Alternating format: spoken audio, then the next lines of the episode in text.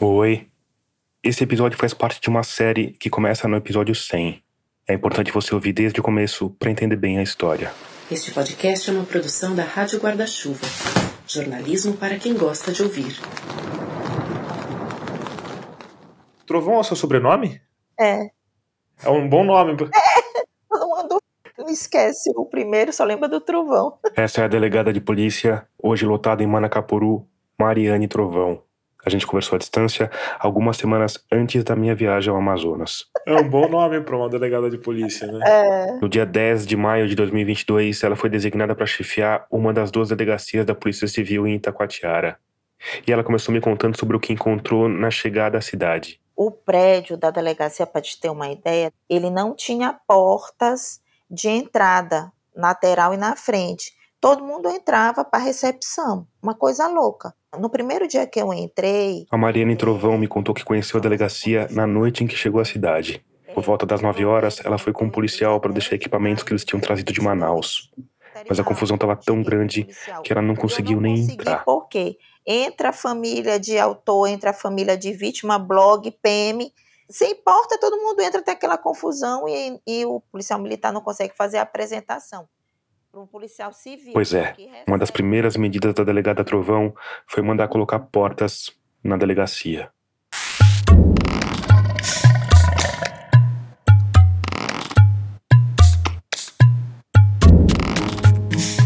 Eu sou Tomás Chiaverini e o episódio 102 de Escafandro, terceiro episódio da nossa série especial O Pastor, já começou. Nele a gente vai contar o que aconteceu quando uma delegada de polícia resolveu botar ordem na delegacia de polícia. Antes, eu preciso te lembrar que a Rádio Escafandro é orgulhosamente mantida por um grupo de ouvintes que colabora financeiramente com o projeto. É só por conta deles que a gente consegue mergulhar fundo em histórias como essa. Foram meses de apuração, dezenas de entrevistas e centenas de horas de decupagem e edição. E de novo, isso só foi possível porque uma parte dos ouvintes apoia o projeto financeiramente. Isso é feito por meio de uma campanha de financiamento coletivo e para fazer parte dela é rápido, fácil e seguro. É só ir lá no site catarse.me barra escafandro e escolher o valor com o qual você quer ou pode apoiar. catarse.me barra escafandro. Com cinco reais você já consegue ajudar o projeto e tem direito a mimos. Consegue acessar os episódios um dia antes, ganha acesso a uma área com algumas entrevistas completas e pode entrar na fila para gravar a ficha técnica de um episódio. Com valores mais altos, você tem direito também a uma caneca customizada ou a um livro com dedicatória. Se você ficou com alguma dúvida ou quiser apoiar de outra forma, não tem problema. É só ir no nosso site radioescafandro.com, clica na aba Apoie, que tem tudo explicadinho. E por fim, se você já está entre pessoas luminosas como a Liana Machado, a Manuela Amélia Borges, o Saulo Gucci e o Rogério Gomes Saldanha, muito obrigado por isso.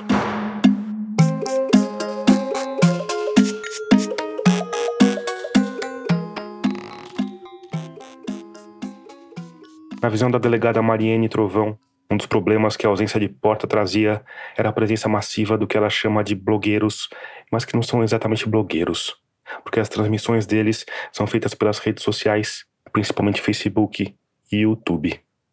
Eles são uma mistura de jornalistas com influenciadores digitais. eles feriram direito todo mundo ali. Tu querendo não, tu era filmado e tu tava fazendo BO, tu tinha que contar a tua história. O blogueiro fez até uma live anterior à minha gestão, fez uma live da vítima. Foi estuprado uma adolescente, live ao vivo com a menina. Muito bom dia, você que está conectado conosco no portal de notícias LCJ. Esse que você está ouvindo é o Leonardo Biasi, titular de um meio de comunicação chamado Portal LCJ, que produz lives como essa, veiculadas principalmente pelo Facebook. Quinta-feira, 25 de novembro de 2021. Nesse vídeo, a tela está dividida em dois. Metade para enquadrar o rosto do Leonardo, metade para mostrar a foto de um suspeito de estupro. De adolescente foragido no município de Itacoatiara. Além da foto, o Leonardo Biasi também informou o nome completo do homem, que é suspeito, ou seja, não foi julgado, muito menos condenado. Jornalisticamente falando, essa é uma conduta questionável, ainda mais numa cidade em que, como você ouviu no episódio anterior e como vai ouvir de novo nesse, as pessoas gostam de fazer justiça com as próprias mãos. Diretamente da delegacia de polícia aqui do município. E aí, se tem live ao vivo, tem clique. E se tem clique, tem monetização. Você acha que o pastor Alisson ia ficar de fora dessa boquinha? Claro que não, caro ouvinte. Claro que não. Nessa semana, foi uma das poucas vezes que eu vi o pastor, um dos policiais falou, delegado, o pastor está apresentando uma pessoa e filmando. Esse rapaz aqui, agora eu resgatei ele ali, numa situação, não sei se vocês viram, da agredir a mulher, não tô filmando vocês não, tá? O pastor não gravou os policiais, mas gravou o suspeito, inclusive durante o percurso até a delegacia, quando ele estava amarrado no banco de trás da caminhonete S10. E a gente vai apresentar ele na delegacia porque ele foi, foi resgatado lá no projeto. Esse tipo de live, aliás, é bem comum na página do projeto Resgatando Cativos. E depois chegou ao nosso conhecimento que ele tinha agredido a esposa e que ela estava aqui fazendo BO contra ele. É. Ele estaria amarrado. É, ele estava amarrado, exatamente. Esse vídeo, que ainda está no Facebook, teve 37 mil visualizações, 1.200 comentários. Ele leva até as vítimas, ele coloca as vítimas, não importa a idade nem nada, se é Maria da Penha, o que é, ele já faz a live expondo a pessoa completamente, né? Aí, uma das primeiras coisas que a nova delegada fez foi restringir o acesso da imprensa ao interior da delegacia. Eu saio imediatamente da minha sala, quando eu vou, eu digo que ele está proibido de filmar e fazer aquela live. Essa restrição, claro, não passou a valer só para o pastor. E isso não foi exatamente positivo na imagem da doutora Mariane Trovão. Eu percebi que dali já criou uma animosidade de imediato com os blogs. Como é que começou isso? Você é o delegado anterior à, à sua gestão que tinha alguma relação com esse pessoal? Você sabe como é que. Tinha um acordo, não sei se é explícito ou um acordo, vamos dizer assim, tu não me atrapalha nem te atrapalho. Me disseram que até tinham lives em que esses blogueiros, principalmente esse que é do LCJ, o Léo, ele saía na viatura com a polícia militar e com a polícia civil nas diligências. O Leonardo Biasi tem inclusive um uniforme tático, uma blusa preta colada, um colete preto que parece a prova de balas com direita bandeira do Brasil no lado direito do peito e no esquerdo uma etiqueta de velcro para identificação com a palavra reportagem onde ficaria o nome e a patente no caso de um militar.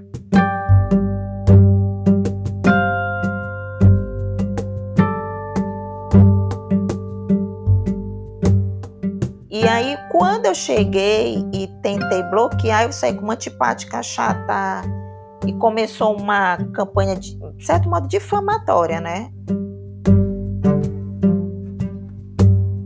Mas apesar desse começo nada alvissareiro, a delegada Mariane Trovão seguiu com o trabalho até que na manhã do dia 30 de março de 2023, ela estava na macabra função de fazer uma diligência no cemitério para investigar o crime de vilipêndio de cadáver. Provavelmente tinham tirado o corpo de um local colocado no outro. Essa história tinha começado três anos antes, quando um funcionário da Amazonas Energia morreu eletrocutado enquanto trabalhava num povoado a 80 quilômetros de Itacoatiara.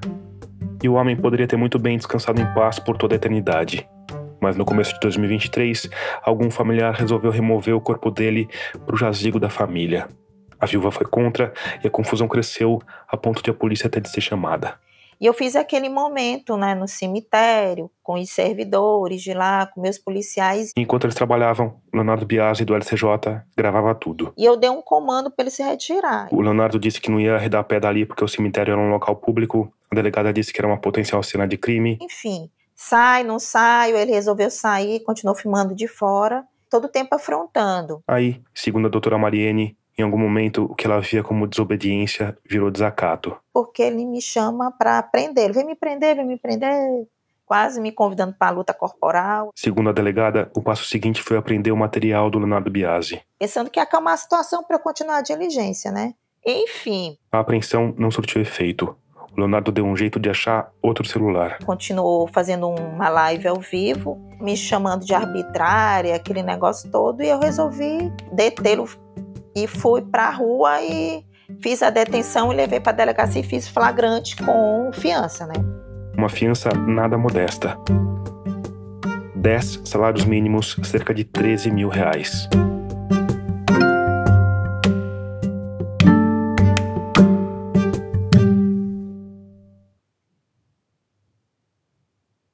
No dia 5 de junho de 2022, uma live diferente pipocou na página do projeto Resgatando Cativos. Tá todo mundo aqui? A ação acontece no quintal dos fundos de uma das casas do projeto. Dá lugar pros dois. Dá licença aí. Ao redor de uma mesa grande, coberta com toalha de chita forrada de plástico transparente, tinha uns 20 internos. Deixa eu passar aqui. Pode vir, sargento, pra cá. ó. Os dois homens que se posicionam em pé na cabeceira da mesa são policiais militares fardados e armados.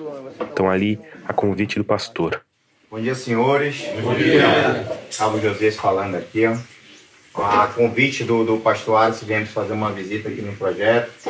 Sabemos que muitos de vocês estão vindo de uma, uma condição aí, né, que muitas das vezes é o nosso combate e muitas das vezes, né, faz com que vocês, quando não estão aqui, estejam lá clausurados. Então, nessa, nessa visita aqui, nós tivemos uma, uma conversa breve, mas já era um projeto, já era uma vontade minha, né, de trabalhar com o que a gente vai implementar agora aqui no projeto Resgatando Cativos, né, que talvez, acho que você, não sei, quantos aqui já serviram o Exército? Quantos passaram pelo Exército? Guerreiro aí, esse aqui também, entendeu? A gente vai implantar aqui um regime militar, entendeu?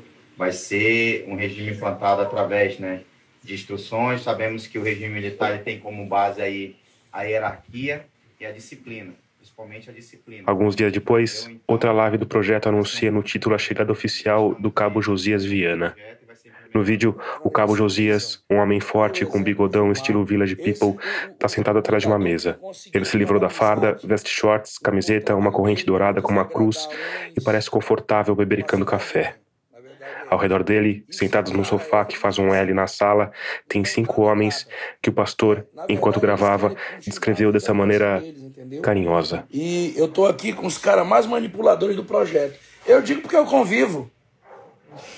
Manipulador, que tem defeito de caráter gravíssimos. Essa live tem uma hora de duração. É uma discussão sobre um dinheiro que sumiu na noite anterior.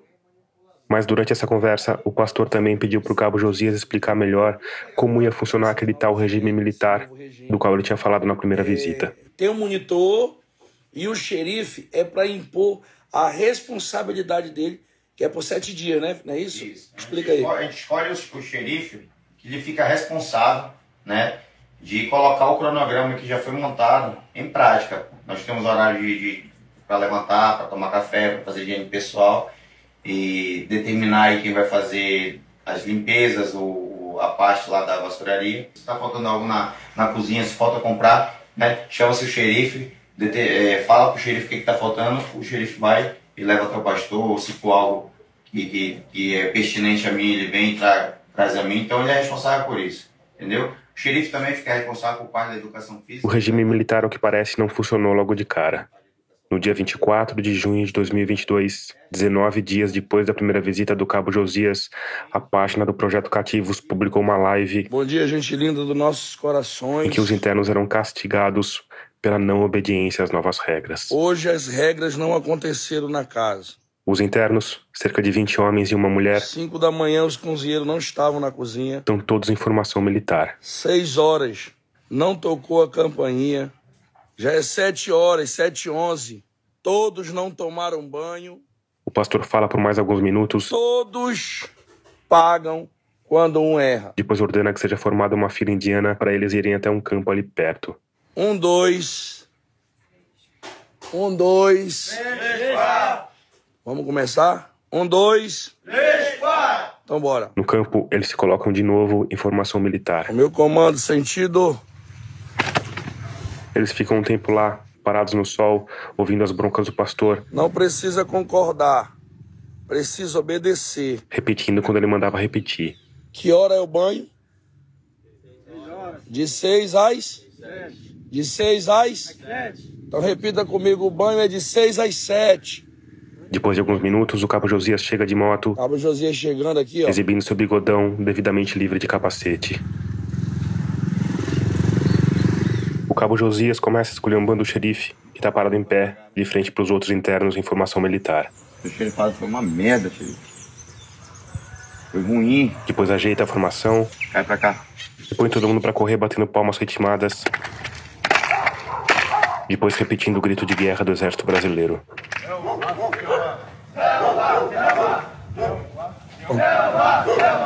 Pandora! Pandora é a cadela preferida do pastor, um dog alemão cinzento que ficou animadíssima com a agitação, assim como toda a cachorrada da vizinhança. Os internos correm mais, cantando versinhos militares por uns 15 minutos,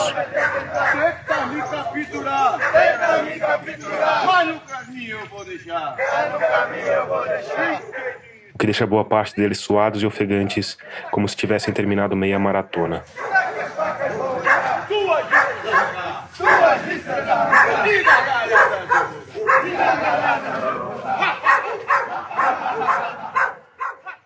Em seguida, eles fazem alongamento e alguns exercícios diversos de eficácia duvidosa. Zero! Um, dois, três, quatro!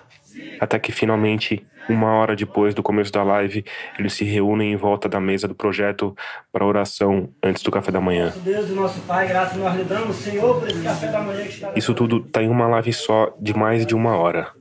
E nesse momento da oração tem um detalhe especialmente saboroso. É que enquanto os outros rezam, o pastor, talvez sem querer, inverte a câmera pro modo selfie. E a gente vê que ele não só não tá orando, como tá lendo comentários. No caso, um comentário em especial que arranca um sorriso dele sobre a cadela Pandora. Pandora advertência. Senhor, vem nos tratando, Senhor, com todo o amor e com todo o carinho, Senhor. Abençoe o órfão, Essa live teve 42 mil visualizações, pouco mais de 3 mil comentários.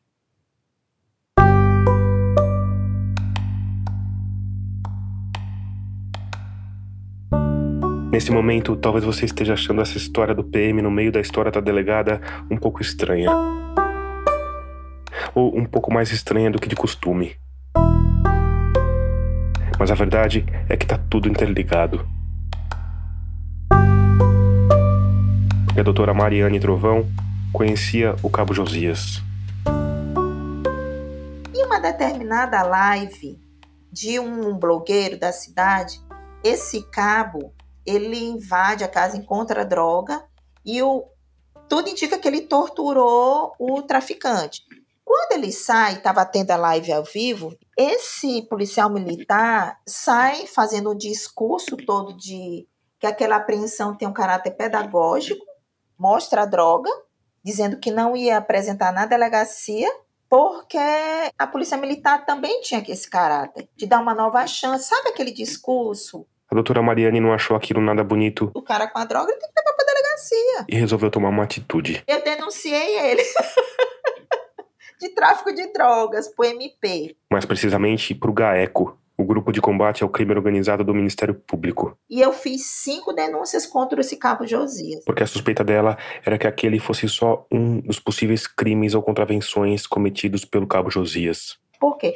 Tem um grupo da Polícia Militar que comete vários crimes em Taquatiara, com várias partes do Brasil. Roubam droga, tem tráfico no meio, roubam as armas dos homicidas, enfim. E além de fazer essas denúncias, ela foi investigar o cabo por conta própria. Procurar saber quem era o inimigo, né? Aí eu fui saber quem é ele. Na época, ele trabalhava direto com o pastor, resgatando. Eles viajaram para Fortaleza em 2000 e final de 2021, 2022, o pastor pagando tudo para ele.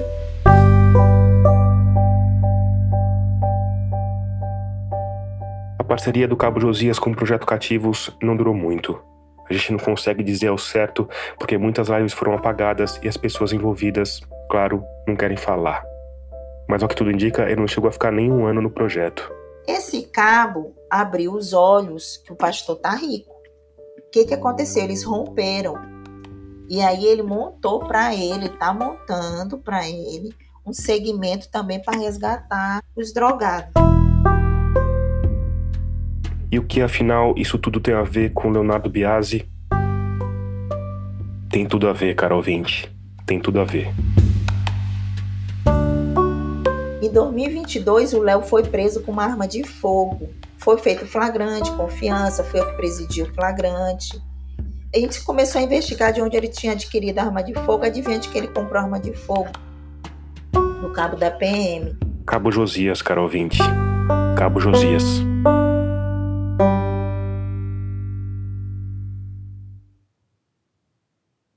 O resultado da segunda prisão do Leonardo Biasi foi catastrófico. Eu sou Manuel Cruz e hoje estou como repórter aqui. Porque naquela mesma manhã, um colega dele já tinha assumido o microfone do LCJ. Eu fui preso pela delegada aqui do município de Itacoatiara. O nome da delegada é Mariane Trovão, titular da Delegacia de Polícia de Itacoatiara. Na sequência, o advogado do repórter, Dr. Marcondes Martins, estava dando o depoimento dele também em uma live do Facebook. Que, que, que houve assim uma, uma, um rigor exacerbado acima do limite.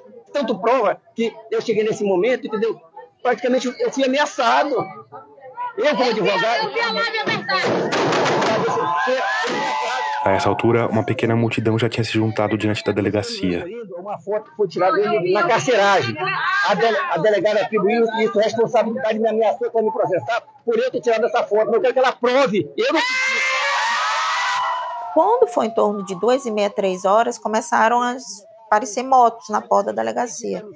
E aí os policiais delegados aqui vai mutuar. E eu ainda acredito, se Deus quiser, ainda hoje chegar com o alvará dele aqui. E em pouco tempo, a cidade estava em peso na frente da delegacia. Itacoatiara não tem delegada, mas tem juiz. Jornalistas, blogueiros e influenciadores digitais se multiplicavam de smartphone em punho, dos famosos como o pastor Alisson. Solte o Léo. A senhora tem poder para isso. Aos novatos em busca de um punhadinho de likes, como o Silva, do SN Comunicações, que descolou um belo merchan no LCJ. SM Comunicações, tá ouvindo, teu amigo? Do, do Silva. É, SM Comunicações, rapaz. Acompanhando a gente? É isso, Maclu? Tá transmitindo também o Silva. Silva, oh, um abraço para você, Silva. Um abraço. Beijão para você, meu querido. Muito obrigado aí. A comoção era tão grande que eles não conseguiram nem levar o preso para fazer exame de corpo de delito. Teve que trazer dois médicos, um fato inusitado. Por volta das cinco e meia da tarde, a polícia militar chegou na delegacia da Mariane Trovão, que não custa lembrar, é da Polícia Civil. Nesse momento, chegou a polícia, a Rocan, ronda ostensiva da Cândido. Já estava bem cheia a rua, já estava bem movimentada, já estava difícil conter. O que, que o comandante decidiu? Só fazer, tipo, umas barricadas de contenção na rua para evitar que eles entrassem de imediato. Mas se eles quisessem, eles teriam entrado. Estavam ameaçando invadir a delegacia, é isso? Invadir, vamos matar, botar ela para fora. E além dos adjetivos. Quantos policiais vocês tinham? Da PC, nós tínhamos quatro. E da Polícia Militar chegou em torno de 15 ou 20. Para deter mil pessoas. É, A estimativa da polícia é de que o cerco à delegacia contou com algo entre mil e mil e quinhentos participantes. se utilizássemos a- o que a gente tem, as nossas ferramentas, era morte. Tiro, bala, não tem como. Porque vocês não têm. Vocês não estão preparados para ter dispersão de bomba de efeito moral, Não. bomba de gás, Não bala de tem, borracha. não. A gente não tinha. Segundo a doutora Mariene, no meio da multidão que foi espontaneamente, tinha muitas pessoas que ela chamou de clientes da polícia. Traficantes, usuários, a gente, um monte de cliente da polícia, né? A gente reconheceu, né? No fim, os apoiadores do LCJ levantaram os 13 mil reais de fiança, mas o Leonardo fez questão de não pagar. O juiz aceitou o habeas corpus do advogado e mandou soltar o comunicador, o que aconteceu ainda na noite do dia 30. Em torno das 21 horas, o alvará foi levado pra gente. Ele foi solto e tudo mais. Lá vem o Léo, tá certo?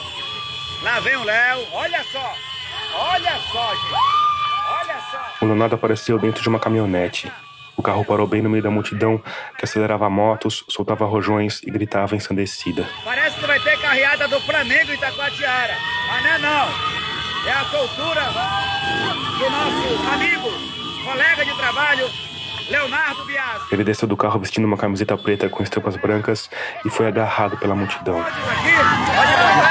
Depois subiu na carroceria da caminhonete e alguém passou um megafone para ele. Pessoal, eu só tenho a agradecer a Deus, porque sem Deus nós não somos nada. Em segundo, agradeço a cada um de vocês, a cada segundo que passava naquele local imundo, na nossa delegacia de polícia, mas vocês me encorajavam cada vez mais. E eu tenho a certeza que a justiça de Deus, ela tarda.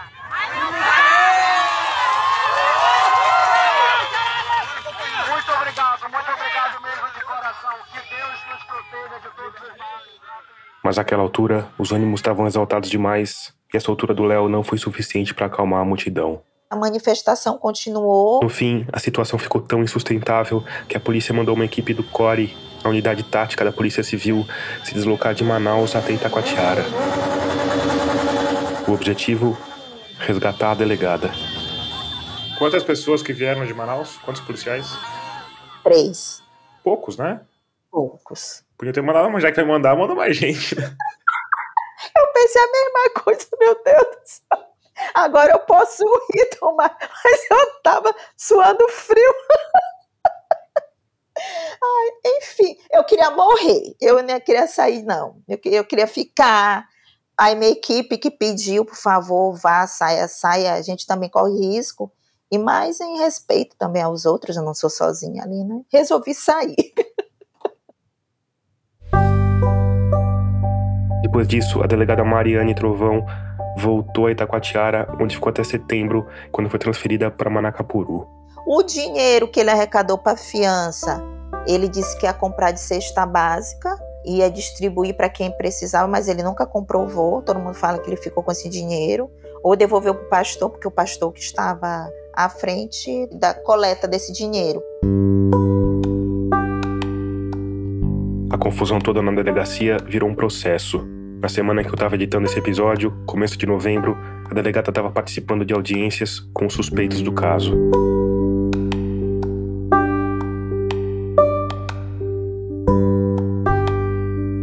Eu tentei várias vezes falar com Leonardo Biasi para ouvir o lado dele.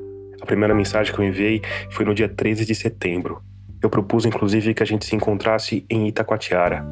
Ele me respondeu algumas vezes, disse que topava falar, mas sempre que eu perguntava sobre datas e horários, ele parava de responder. As lives continuam sendo feitas na delegacia. Gente, acabamos de achar o Liceu aqui dentro de uma comunidade, onde ele foi agarrado aí pelo pessoal da comunidade. Quero agradecer todo mundo aí. Ligaram para nós urgente. Obrigado ao Léo aí pelo apoio. Essa que você está ouvindo começa na caminhonete do pastor. Tá de noite, o Leonardo Biasi está no banco do passageiro e no banco de trás tem três pessoas, o prisioneiro no meio. Eles rodam por alguns minutos pelas ruas de Itacoatiara até estacionarem na frente da delegacia. Tem uma viatura aí? Não, não, que é a vítima. Tem, já tem uma VTR também, pode hum. fazer. Chama logo a VTR aí, O pastor desce, dá a volta, passa o braço em volta dos ombros do homem que é acusado por eles de ter abusado de um menor. Aqui vale ressaltar, de novo, que ele não foi julgado, não foi processado, não foi nem oficialmente preso. Mas nesse momento, a imagem dele, associada ao crime estupro de vulnerável, já estava sendo transmitida para quem quisesse ver. Bora. Não fiz nada. Ah, bora. Não adianta fazer força, não. Não adianta fazer força, não. Não fiz nada disso, cara. Doido. Essa live é uma das mais assistidas da página do Resgatando Cativos no Facebook. Tem quase 2 milhões de visualizações e 18 mil comentários. Eu não cometi não, não fiz nada, pelo amor de Deus. Bora, entra aí. Passa pra lá. A situação em que ele se encontra, ele foi salvo. Ele foi salvo ali pelo mundo, né? Essa história toda do cerco à delegacia é especialmente importante para nossa narrativa. Não para você entender especificamente o pastor ou o projeto dele, mas para você entender um pouco melhor como funciona essa cidade de Itacoatiara. E também para você entender por que, no dia 16 de outubro de 2023, depois de quatro horas de voo, eu me encontrei com dois homens no desembarque doméstico do Aeroporto Internacional Eduardo Gomes, em Manaus. O primeiro a me cumprimentar foi o Israel Rocha. Eu estava em contato com ele havia mais ou menos um mês. Ele tinha sido indicado por uma amiga de Manaus como um cara ponta firme que tinha uma profissão essencial para o meu trabalho em Itacoatiara. Ele era segurança e tinha experiência em fazer escolta armada de jornalistas pela região. De antemão, quero te pedir desculpa aí por esse Imagina, cara, mas, pô... E o Israel estava me pedindo desculpa porque naquela manhã, algumas horas antes de eu embarcar, ele tinha me ligado com uma notícia ruim. O filho dele estava doente, provavelmente ia ter de ser operado. Ele não ia poder me acompanhar em campo. Vou deixar o camarada aqui, cumpridor de missão. Felizmente, ele não me deixou na mão, indicou um colega de trabalho, o sargento da reserva do Exército Brasileiro, Edinaldo Silva. Tá lá. Aí eu falei, não, mas aí o Ed, Ed concordou nas mesmas condições. É o carro dele é melhor do que o meu. O sargento Ed tinha 30 anos de vida militar, incluindo seis meses servindo na missão brasileira no Haiti. Ele vinha equipado com o provável melhor veículo para se viajar pela região amazônica, uma caminhonete L200 com tração nas quatro rodas, além de uma pistola .40 de uso restrito das Forças Armadas. A gente conversou um pouco ali, depois eles me deixaram no hotel para eu passar a noite, e na manhã seguinte, no horário combinado, o Ed estava me esperando para a gente encarar uma viagem de 270 quilômetros.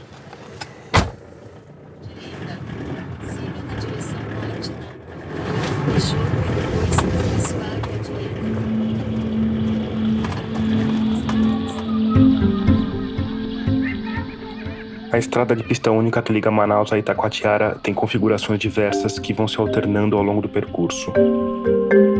A maior parte dos trechos são asfaltados, mas estão cravejados com buracos capazes de causar danos permanentes até nos pneus de aro 19 da Área 200 do Sargento Ed. Além desses, tem alguns trechos em que o asfalto está novo como um tapete, mas sem sinalização nenhuma. E por fim, tem os trechos irritantemente frequentes que estão em obras.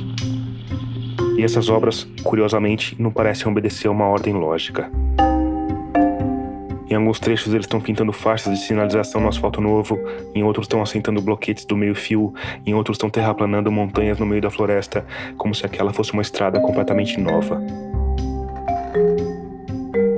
De qualquer forma, desviando das panelas escavadas no asfalto velho, obedecendo o sigipare das obras, pouco mais de quatro horas depois, a gente chegou à cidade de Itacoatiara.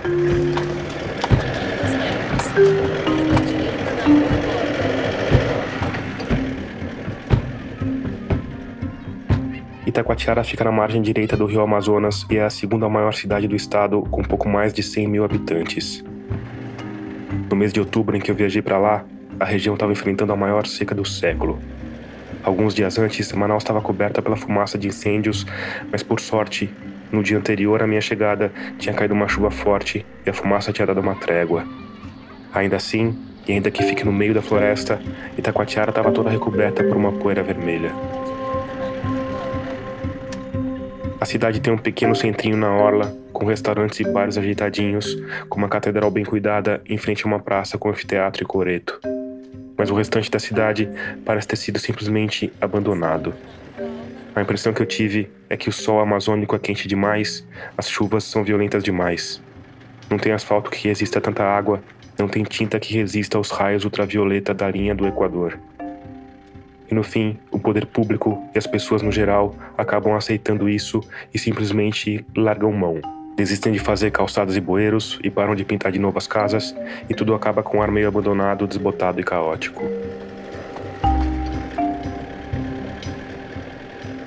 A gente chegou na cidade um pouco antes das duas da tarde. Tempo de sobra para almoçar, para encontrar uma pessoa que não vai ser identificada em nenhum momento, mas que era a ponta de lança das Vingadoras em Itacoatiara a pessoa que agia em campo, que buscava documentos em órgãos públicos, que articulava a retirada de internos e que ia me ajudar a planejar cada passo dos dias seguintes.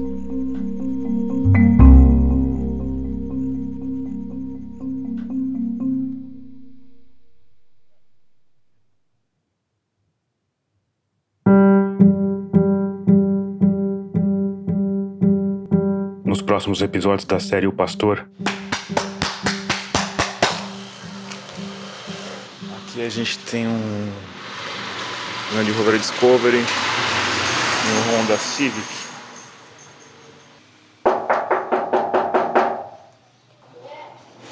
Oi, eu tô comprando o pastor Alisson. Oi, tudo bem? Olá. Bom dia. Bom dia. Não, Tô procurando o pastor Alisson. ele não está. A senhora sabe onde ele tá? Ele foi pro sítio, meu bem. Foi pro sítio? Só mais tarde ou pra tarde, talvez. O André tá por aí? Também tá com ele. Tá com ele também? Uhum. E ele deixou o carro aí? É, é, parece que tá com um probleminha. Entendi. Será que se for lá eu encontro ele? Não sei. Não tem telefone dele, não? Contato dele? Eu tenho, mas ele não tá atendendo, talvez esteja fora de área, né? Ou então ele tem lá. Nem, nem do André também, você não tem? Tenho também, ninguém, me, ninguém não tô me respondendo, não. Sobre o que que é, Tô fazendo uma reportagem sobre o projeto, queria falar sobre o projeto dele. A Luana tem.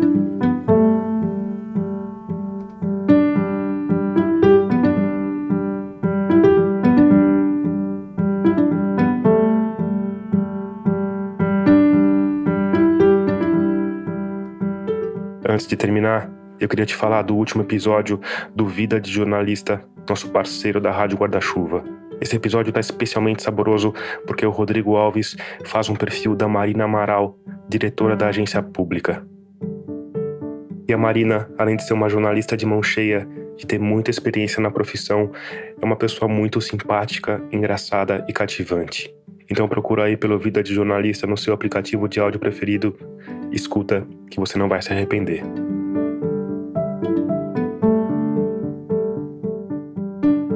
Termina aqui o episódio 102 de Escafandro. Obrigado por escutar e até o próximo mergulho daqui a uma semana.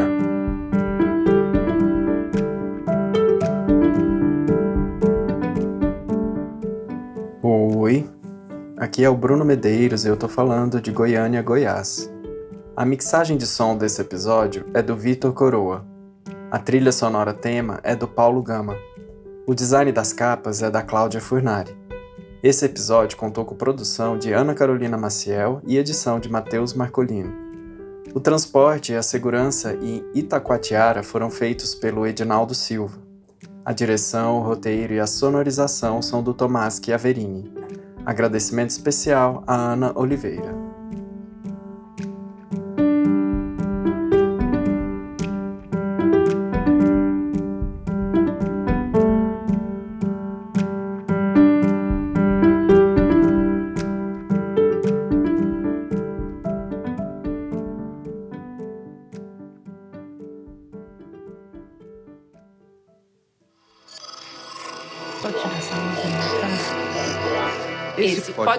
É apresentado por b9.com.br.